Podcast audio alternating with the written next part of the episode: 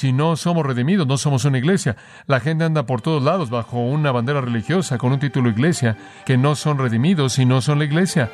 La iglesia son los llamados afuera, llamados afuera del mundo, llamados afuera del pecado, llamados afuera del reino de las tinieblas.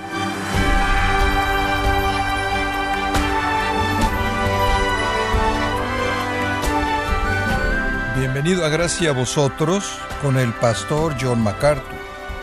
Hay personas muy preocupadas por la identidad, por el propósito de la vida y la autoestima. Hay mucha literatura que intenta contribuir en estos temas. La palabra de Dios no considera esos aspectos porque la única fuente de la verdad en esos puntos y sobre todo en el hombre es Dios mismo. Como creyentes, ¿en qué parte de las Escrituras podemos encontrar este propósito? ¿Y cómo se relaciona con el llamado de Dios para su iglesia? Hoy, el pastor John MacArthur, en la voz del pastor Luis Contreras, nos ayudará a entender la conexión que hay entre nuestros planes y deseos y el propósito de Dios para la iglesia. Nos encontramos en la serie Marcas de una iglesia saludable, en gracia a vosotros. Ahora acompáñeme Efesios capítulo 1. Y creo que quizás puedo comenzar por lo menos a llenar su mente de una comprensión de lo que significa ser llamados o ser la iglesia. Simplemente al tomar la palabra llamados y añadir una serie de proposiciones a ella, todas las cuales son señaladas en el primer capítulo de Efesios, versículos 3 al 14. Y lo primero que tenemos que entender es que somos llamados desde antes. Esa es nuestra elección. En segundo lugar, no solo somos llamados antes, somos llamados afuera. Somos llamados afuera. Esta es nuestra redención. Llamados antes es nuestra elección, llamados afuera es nuestra redención. ¿Qué quieres decir con llamado afuera? Llamado afuera del pecado, llamado afuera de la muerte, llamado afuera de las tinieblas, llamados afuera de la desesperanza, llamados afuera del estado de perdición. Esa es la única razón por la que somos la iglesia verdadera. Si no somos redimidos, no somos una iglesia. La gente anda por todos lados bajo una bandera religiosa con un título iglesia, que no son redimidos y no son la iglesia. La iglesia son los llamados afuera. Llamados afuera del mundo, llamados afuera del pecado, llamados afuera del reino de las tinieblas. Ahora nos damos cuenta de que la gran concentración de la iglesia tiene que estar en una membresía regenerada, personas redimidas. Digo, esta es la iglesia. Existen, entre comillas, iglesias por todos lados que tienen un nombre, que viven pero están muertas. No hay personas regeneradas ahí. Esa no es una iglesia, no son llamados afuera, son parte del mundo, simplemente son religiosas. Y sabe una cosa, es tan importante esto para mí que el primer domingo que estuve aquí prediqué de este tema. El primer servicio que jamás prediqué como pastor de esta iglesia en febrero de 1969, mi texto fue Mateo 7, 21 al 23. Muchos me dirán, Señor, Señor, y yo les diré, apartados de mí nunca os conocí. Ahora algunas personas podrían pensar, bueno hombre, digo, podrías por lo menos calentar un poco antes de que les pegaras tan fuerte. Pero como puede ver, estaba preocupado porque vieran personas que pensaban que eran parte de la iglesia, que no eran parte de la iglesia. Y usted necesita entender desde el comienzo lo que es la iglesia para que sepa dónde va. Somos un grupo llamado afuera. Entonces siempre hemos estado comprometidos con la predicación de la doctrina de la salvación. Siempre hemos hablado de la verdad, del pecado del hombre y la necesidad de un Salvador. Hemos tratado con seguridades falsas y hemos llamado a la gente a la fe genuina en Cristo. Hemos enfatizado el bautismo, hemos enfatizado el evangelismo, porque una iglesia son los llamados afuera, llamados antes y llamados afuera. No somos una iglesia si no somos redimidos. En tercer lugar, somos llamados de. Somos los llamados de o desde. Versículo 4. Para que seamos santos y sin mancha delante de Él. Ahora, no solo hemos sido llamados afuera del mundo, sino que hemos sido llamados del mundo en el sentido de santidad. Esta es nuestra santificación, nuestra santificación. 1 Pedro 1.15, la Biblia dice, sed santos como yo soy santo. Somos llamados a ser separados del mundo, somos llamados a no hacer concesiones. El Espíritu nos ha dicho que nos guardemos sin mancha del mundo. Debemos ser, Pablo dice, sin mancha y sin arruga. Él dice en 2 Corintios, deseó presentar a la iglesia a Cristo como una virgen pura. Dios nos ha llamado a la santidad, a la pureza, a la semejanza a Cristo, a la virtud. Y ese ha sido nuestro mensaje. Predicamos eso, oramos por eso, hablamos de eso. Debemos manifestar la santidad de nuestro Padre, debemos radiar la santidad de nuestro Salvador, debemos revelar la santidad del Espíritu, quien mora dentro de nosotros. Debemos apartarnos del mundo, debemos matar, hacer morir las obras de la carne, dicen Colosenses 3. No debemos prestar atención alguna a la carne, dicen Gálatas capítulo 5. No debemos amar al mundo, primera de Juan capítulo 2. Hemos sido llamados a la santidad y entonces hemos predicado y predicado a lo largo de los años que debemos ser un pueblo santo. Somos llamados de, cuando Dios llama, Él llama antes, Él llama fuera de ella, Él llama de santidad. Hemos enfatizado la humildad, Hemos enfatizado la confesión del pecado. Hemos enfatizado la disciplina de la iglesia. Hemos sacado a personas de nuestra iglesia. Hemos enfatizado la adoración de un Dios santo, la exaltación de un Dios santo. Nos hemos concentrado en la naturaleza de Dios, la virtud de Dios, los atributos de Dios, de tal manera que al ver la santidad de Dios podamos vivir en temor de Él. Ahora, cuando un grupo no es santo, pueden llamarse una iglesia, pero no es una iglesia, porque son un grupo de personas llamados de si son una iglesia verdadera. Muéstreme usted una iglesia que no predica del pecado y le voy a mostrar una iglesia que está llena de impiedad y esa no es una iglesia en el sentido pleno. Somos llamados a ser un pueblo santo. La iglesia no puede tolerar la impiedad. Usted no puede predicar en contra del pecado y no hacer nada al respecto. De lo contrario, la gente va a pensar que la predicación y la vida son dos cosas diferentes que no están relacionadas. Hemos buscado la santidad en las vidas de los líderes, en las vidas de aquellos que siguen. En 1 Tesalonicenses 5:23, Pablo nos llama a esto con las palabras, el Dios mismo de paz os santifique por completo, y oro porque Dios santifique su espíritu, alma y cuerpo preservados de manera irreprensible hasta la venida de nuestro Señor Jesucristo. Fiel es el que os llama, el cual también lo hará. Él dice, oro porque sean irreprensibles. Y entonces hemos buscado la santidad. Hemos buscado ver a Dios para que temamos a Dios, ver a Cristo para que temamos a Cristo. Hemos visto cómo Jesús traumatizó a la gente, cómo Jesús los hizo temer cuando vieron su gloria, cuando vieron su santidad. Somos una iglesia, así es como usted nos explica, llamados antes del mundo, llamados del mundo y llamados a alejarnos del mundo, y no hay lugar para las concesiones. Esa es nuestra identidad única, somos los llamados según su propósito y ese es su propósito. En cuarto lugar, somos llamados a. No solo somos llamados afuera y de, sino a. Esa es nuestra identificación. ¿Y a qué somos llamados? Observa el versículo 4, es hermoso. Según nos escogió en Él, para que seamos santos y sin mancha delante de Él, habiéndonos predestinados para ser adoptados hijos suyos por medio de Jesucristo para sí mismo. Dice en el versículo 4 en él, antes de él y para sí mismo. En el versículo 5, en el versículo 3 termina con dos palabras, en Cristo. Al final del versículo 6, hemos sido aceptados en el amado. Ahora observe esto. Estamos en Dios, estamos en Cristo. Esa es nuestra identidad única, esa es nuestra identificación, llamados a sí mismo. A la mitad del versículo 5, por Jesucristo para o a sí mismo. No somos una organización religiosa de personas comprometidas con cierto conjunto de reglas. No somos aquellos que han sido preparados en cierto modo de religión. No somos aquellos que están apegándose a cierto tipo de ritual o rutina. Somos aquellos que estamos en Cristo, en Dios. En 1 Tesalonicenses capítulo 1, versículo 1.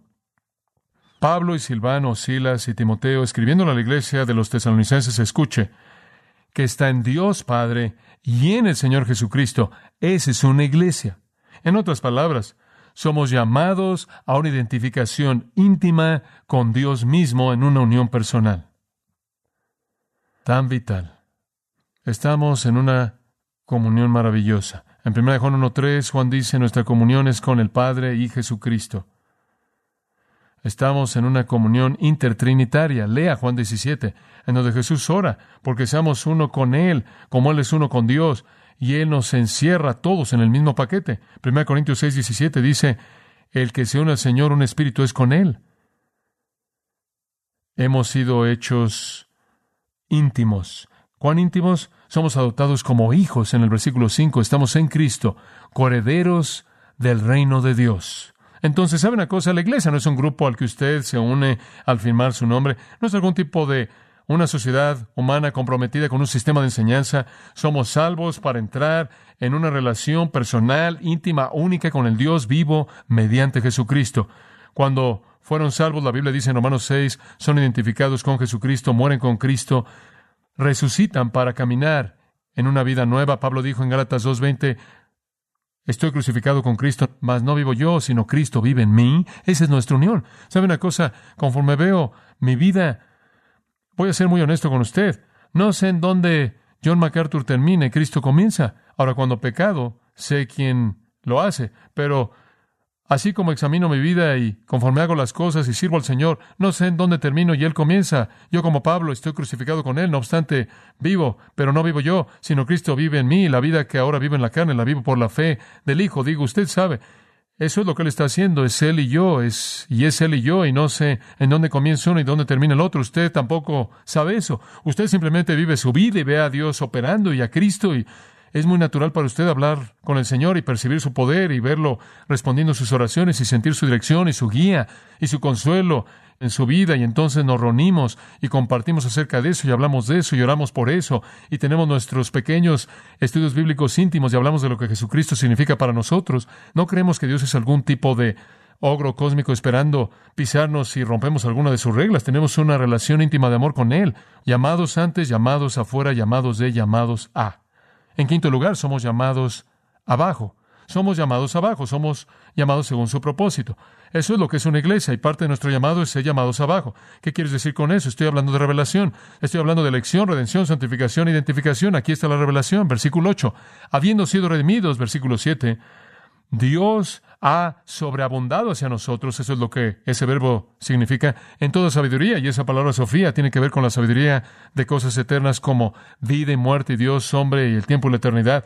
Dios nos ha inundado con todo eso, como también prudencia, eso es práctico, la sabiduría de cosas terrenales como resolver problemas. Dios nos ha dado la verdad profunda acerca de cosas eternas, Él nos está dando implicaciones prácticas en términos de vivir la vida, y Él nos ha dado todo eso de una manera sobreabundante, versículo 9, porque Él nos ha dado a conocer los elementos escondidos de su voluntad. Ahora dígame usted, ¿en dónde es que Dios nos reveló su voluntad a nosotros? ¿En dónde? En la palabra de Dios. Aquí en este libro, la Biblia. El Nuevo Testamento es la revelación de su voluntad escondida. Tenemos la palabra de Dios y somos llamados abajo de eso, ¿no es cierto? Somos llamados a la obediencia. Pablo dice, la palabra de Cristo mora en abundancia en vosotros. Somos llamados a someternos a la palabra de Dios. Estamos bajo autoridad. No trazamos nuestro curso. No soñamos en nuestro propio destino. ¿Sabe usted cuando nos reunimos para planear, nos reunimos para orar o nos reunimos para trabajar en la iglesia? Hay una cosa que está en nuestra mente. ¿Qué tiene que decir la palabra de Dios acerca de este asunto? ¿Qué es la palabra de Dios? Ese es el enfoque de todo lo que hacemos. Recientemente, me reconocieron por algo. Creo que fue un reconocimiento. Supuestamente tenía que ir a una comida para pastores y no fui. Y alguien se puso de pie en la comida y dijo, creo que sé por qué MacArthur no está aquí. Él no podía encontrar una ruta bíblica para llegar aquí. Bueno, creo que ese fue un reconocimiento. Creo que me entendió. Creo que la reputación de esta iglesia es que más vale que sea bíblico o no están interesados. Creo que eso es maravilloso. ¿Sabe una cosa? Estoy tan comprometido con la palabra de Dios y hay algo que ha identificado a esta iglesia a lo largo de los años. Ha sido esto, ¿no es cierto? La palabra de Dios. ¿Sabe una cosa? Cuando estaba en el seminario, para cuando llegué a mi último año de seminario, era una persona muy frustrada porque quería entender la Biblia. Durante años había sabido lo que la Biblia decía. Simplemente no sabía lo que significaba por lo que decía. Podía leerla. Digo, la había leído bastante. Nada más que no entendía y no sabía lo que significaba. Eso me frustraba porque aquí estaba la palabra de Dios y quería saber lo que significaba y simplemente la razón por la que fui al seminario realmente fue para conseguir las herramientas para que pudiera saber lo que significaba. La gente dice, bueno, cuando fuiste al seminario, ¿cuál fue tu meta? Mi meta fue recibir las herramientas para entender la Biblia. No pensaba en ministrarla a alguien más en ese punto, quería entenderla. Y si Dios me diera un ministerio, ese era el resultado. Y en el seminario comencé a recibir las herramientas y simplemente comencé a tener hambre y simplemente comencé a desear devorar la palabra de Dios para que pudiera aprenderla y aprenderla y después poder enseñarla y fue un gozo especial. Y creo que eso es lo que debe ser una iglesia. Una iglesia debe ser un lugar de personas llamadas bajo la palabra de Dios. Ahora, cuando vine aquí, me preguntaron si yo lo haría. Prediqué el domingo después de que el pastor Elvis se había ido con el Señor y dijeron, puede regresar y buscar ser un candidato para ser nuestro pastor. Y dije, muy bien, y lo hice. Y el domingo que vine a buscar ser pastor, a que me escucharan, decidí que iba a enseñarles Romanos 7. Ese es un capítulo difícil. Y yo dije, lo voy a hacer, eso está en mi corazón, voy a enseñarles Romanos 7. Entonces simplemente abrí mi Biblia y no me importó lo que estaba pasando y simplemente prediqué a lo largo de Romanos 7 y lo disfruté mucho y tenía que sacar esta carga y explicar Romanos 7. Fue tremendo. ¿Y sabe usted por cuánto hablé durante esa primera vez? Una hora treinta y cinco minutos. Pero dice usted, ¿por qué hiciste eso? Digo, ¿No fuiste considerado con los del cunero? Escuche, lo único a lo que era considerado era a que yo estaba disfrutando mucho. ¿Me entiende? ¿Sabe usted lo que descubrí? Descubrí que al hacer eso, la gente tenía una mente para someterse a la palabra de Dios. Se me acercaron después y dijeron, eso es lo que queremos, pero ¿podrías acortarlo un poquito? Oiga, si sé que voy a predicar aquí más de una vez, puedo acortarlo todo lo que ustedes quieran, ¿verdad? Y el compromiso con esto de esta iglesia a lo largo de su historia ha sido estar bajo la palabra de Dios. Estar bajo la palabra de Dios. La primera vez que conocí a un anciano aquí, él habló conmigo acerca de la iglesia y de ser el pastor. Él dijo, estamos listos para servir. Queremos saber lo que Dios quiere que hagamos. La iglesia es un grupo llamado abajo, a estar abajo, abajo de la autoridad de la palabra de Dios. Y entonces el lema a lo largo de los años de esta iglesia ha sido a fin de perfeccionar a los santos para la obra del ministerio. ¿Y cómo es que usted perfecciona a los santos? Toda la escritura es inspirada por Dios. ¿Para qué? A fin de que el hombre de Dios, dice al final de ese siguiente versículo, a fin de que el hombre de Dios sea que perfecto, enteramente preparado para toda buena obra. El perfeccionamiento de los santos es la obra de la palabra. Quería darle la palabra a la espada, la espada del Espíritu, que es la palabra de Dios. Y eso no es ser dueño de una Biblia, eso es entender la Biblia para que usted pueda usarla como un arma y una defensa. Y entonces el compromiso ha sido enseñar la palabra de Dios para que estemos bajo la autoridad. ¿Sabe una cosa? Un pastor en una ocasión dijo, en una conferencia de pastores que estaba, él dijo, ¿sabes una cosa? Tu manera de ver cierto tema, si tratara de decirle a mi congregación que hiciera eso, me sacarían de la iglesia. Y yo dije, pero es bíblico. Eso no les importaría. Bueno, no importaría para ellos si fuera bíblico. Entonces, ellos no tienen la perspectiva correcta de la autoridad de la palabra de Dios, ¿verdad? Lo único que usted quiere saber es, ¿es bíblico? ¿Sabe una cosa? Las preguntas que recibo no son, bueno, ¿por qué enseñaste eso? Incluso si está en la Biblia, es ofensivo. Cuando la gente me hace una pregunta que me acorrala es esta. ¿Estás seguro de que eso está en la Biblia? Me da gusto que hacen ese tipo de preguntas. Esa es nuestra autoridad. Somos llamados antes del mundo, somos llamados afuera del mundo, somos llamados del mundo al Señor y bajo la palabra. Número seis, somos llamados con. Somos llamados con. Esto es muy importante. Esto es unificación. Versículo 10 dice que el propósito definitivo de Dios, y claro, esto está hablando de la plenitud del tiempo, del gran tiempo final, la plenitud de el término de la historia de la redención. Somos llamados al punto de ser congregados en uno en Cristo. El fin definitivo de Dios es congregar a todo en Cristo en uno, y la iglesia es el emblema de eso ahora, ¿no es cierto? Somos llamados con. ¿Sabe una cosa? Crecí en un día cuando había mucho aislamiento espiritual. Todo el mundo, en cierta manera, mantenía su espiritualidad. Usted simplemente no hablaba de eso. Usted, en cierta manera, sonreía con la sonrisa cristiana, usted sabe, y llevaba su Biblia con cierre, iba a la escuela dominical y hacía lo que hacía. Y realmente usted no sacaba nada. Usted no dejaba que nadie entrara en su corazón o en su alma. Y la comunión era, usted sabe, tomar un poco de galletas viejas y un poco de bebida de frutas y unas cuantas damas mayores servían pan y donas y café. Digo, eso era todo. Y simplemente no había nada profundo en esto. Pero hemos sido llamados a estar juntos en una unidad maravillosa, una comunión maravillosa, llamados con. Esa es nuestra unificación. Y esta iglesia tiene en vista este tipo de unidad. Creemos en Filipenses capítulo 2, que Pablo dice, sé del mismo sentir, ¿cómo es que usted va a ser del mismo sentir? Eso es unidad. Bueno, usted tiene que ser del mismo amor, tiene que amar a la gente. ¿Cómo es que usted puede amar a la gente? No mirando cada uno por lo suyo propio, sino por lo de los otros, que es esa humildad, la mente de Cristo que se humilló a sí mismo. Entonces, lo que usted aprende es que si vamos a ser uno, debemos amarnos unos a otros. Y si vamos a amarnos unos a otros, debemos ser humildes. Porque mientras que todo mundo esté pensando en sí mismo, no va a haber nadie que dé y reciba. Permítame decirle algo. Esta es la razón por la que siempre nos hemos concentrado en el pecado. Siempre nos hemos concentrado en la debilidad humana, en la palabra de Dios, para que sepamos cuán necesitados estamos, para que sepamos que no estamos bajo ninguna ilusión, para que haya una humildad genuina en nuestras vidas. Y esa es la razón por la que no predicamos lo que llamo el Evangelio de la ayuda personal o el mensaje de machos. Estás bien, todo bien, usted sabe. Piensa en algo positivo, sea alguien ese tipo de situación. Muéstrame una iglesia en donde ese mensaje es predicado y le voy a mostrar una iglesia que no conoce el significado de la comunión porque todo el mundo está ahí buscando sus intereses personales y no los de alguien más. Muéstrame una iglesia en donde usted habla de la humildad y le voy a mostrar una iglesia en donde la gente puede amarse unos a otros. Y somos llamados con amarnos unos a otros, a dar el uno al otro. Esa es una de las cosas que caracterizó este lugar. Si usted quiere analizar a esta iglesia, somos una iglesia, eso es todo. Y una iglesia es un grupo llamado a estar con. Siempre ha habido ese espíritu de dar y de amar y de sustentar y cuidar. Todo el mundo satisfaciendo las necesidades de la gente. Eso es porque hay un enfoque en la humildad genuina. Y de ahí nace el amor. Porque no somos un grupo de personas que estamos sentados aquí pensando cómo podemos mejorar nuestra imagen personal.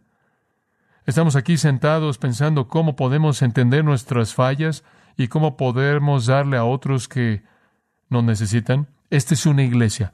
La iglesia es un grupo de personas llamados a estar unos con otros. La gente aquí no son espectadores.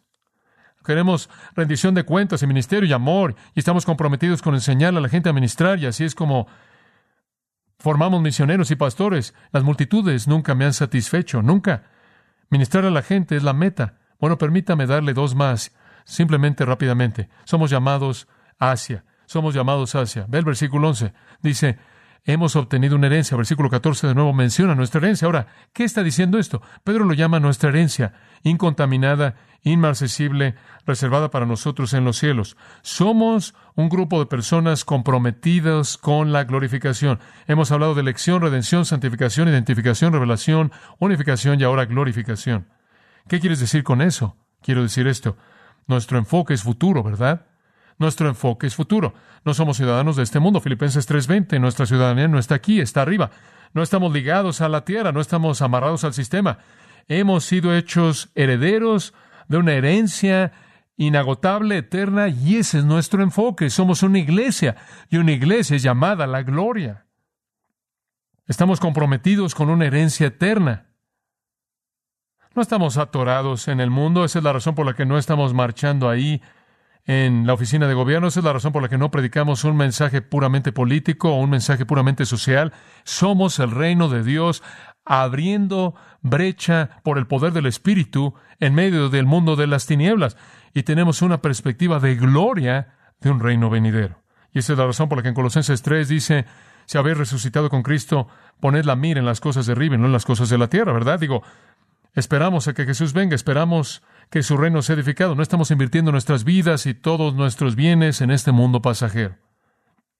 Yo creo que esa es la razón por la que esta iglesia ha podido enviar a misioneros Hemos podido tener ministerios porque la gente ha dado y la razón por la que han dado es porque no se aferran a esas cosas para desperdiciarlas en el sistema pasajero terrenal. Ven el reino de Dios y la herencia eterna gloriosa. No están amarrados a la tierra y una iglesia es una iglesia que es llamada hacia esa herencia. Y esa es la razón por la que la gente en esta iglesia ha sido liberada para invertir en la eternidad y no estar amarrada por el tiempo. Esperamos una ciudad cuyo constructor y arquitecto es Dios. Nuestro mensaje es Jesús está por venir. Esa es nuestra gran esperanza. Finalmente, somos los llamados según su propósito y somos llamados para. Llamados para. ¿Qué quieres decir? Bueno, esta es nuestra proclamación. Dice en el versículo 6, para alabanza de la gloria de su gracia. Dice en el versículo 12, para que seáis para alabanza de su gloria. Dice en el versículo 14, para alabanza de su gloria. Escuchen, de manera muy simple, vamos a cerrar. Hemos sido llamados con el propósito de proclamar. ¿Y qué es lo que proclamamos? Alabamos su gloria. La iglesia existe para ser para alabanza de la gloria de la gracia de Dios. El mundo debe ver y decir, oh, ve ese grupo de personas. Qué Dios tan lleno de gracia es su Dios. ¿No debería ser glorificado en nosotros? Esa es nuestra proclamación. Hay un sentido en el que proclamamos su gloria a Él. Hay un sentido en el que proclamamos su gloria a los ángeles santos. Hay un sentido en el que proclamamos su gloria al mundo que nos rodea. Somos para alabanza de su gloria. El punto es este. El resumen es este. Usted no puede entendernos a menos de que entienda la gloria de Dios, porque únicamente somos su manifestación. No somos sujetos fáciles de analizar. Más que nada, creo yo, este último punto ha sido el enfoque de mi propio corazón. El tema más grande en la Biblia es la gloria de Dios. Esa es la razón por la que existimos. Ese es el único punto de revisión en mi vida. Solo me hago una pregunta conforme vivo el día de hoy, conforme llego a una encrucijada. Una pregunta simple. ¿Glorificará a Dios? Simple punto de revisión para todo en mi vida, porque debemos ser para alabanza de su gloria. Mateo 5:16, nuestro Señor lo dijo en estas palabras, así brille vuestra luz delante de los hombres para que vean vuestras buenas obras y que, y glorifiquen a vuestro Padre que está en los cielos.